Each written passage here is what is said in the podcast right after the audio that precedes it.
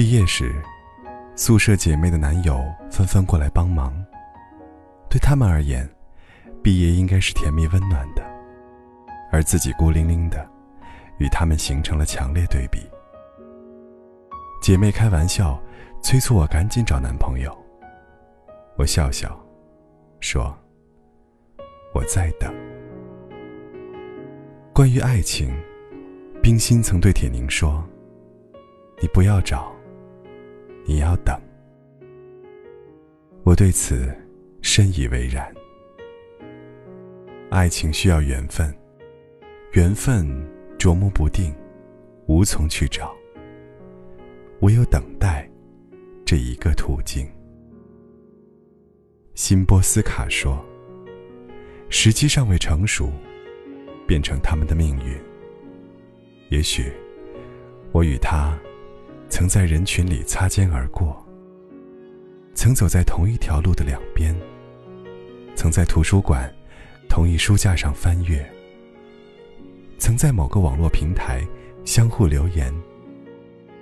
缘分将我们推进，又把我们驱离，阻挡我们相遇。这一切不得不让我们彼此等待，有时也很孤单。甚至不愿再等下去。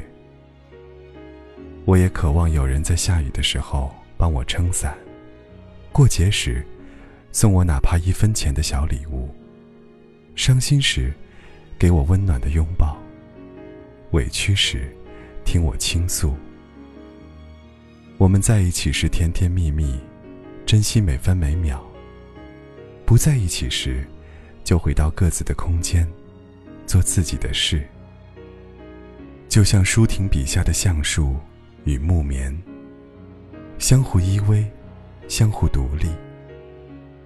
然而我知道，孤单不可怕，可怕的是在孤单中妥协。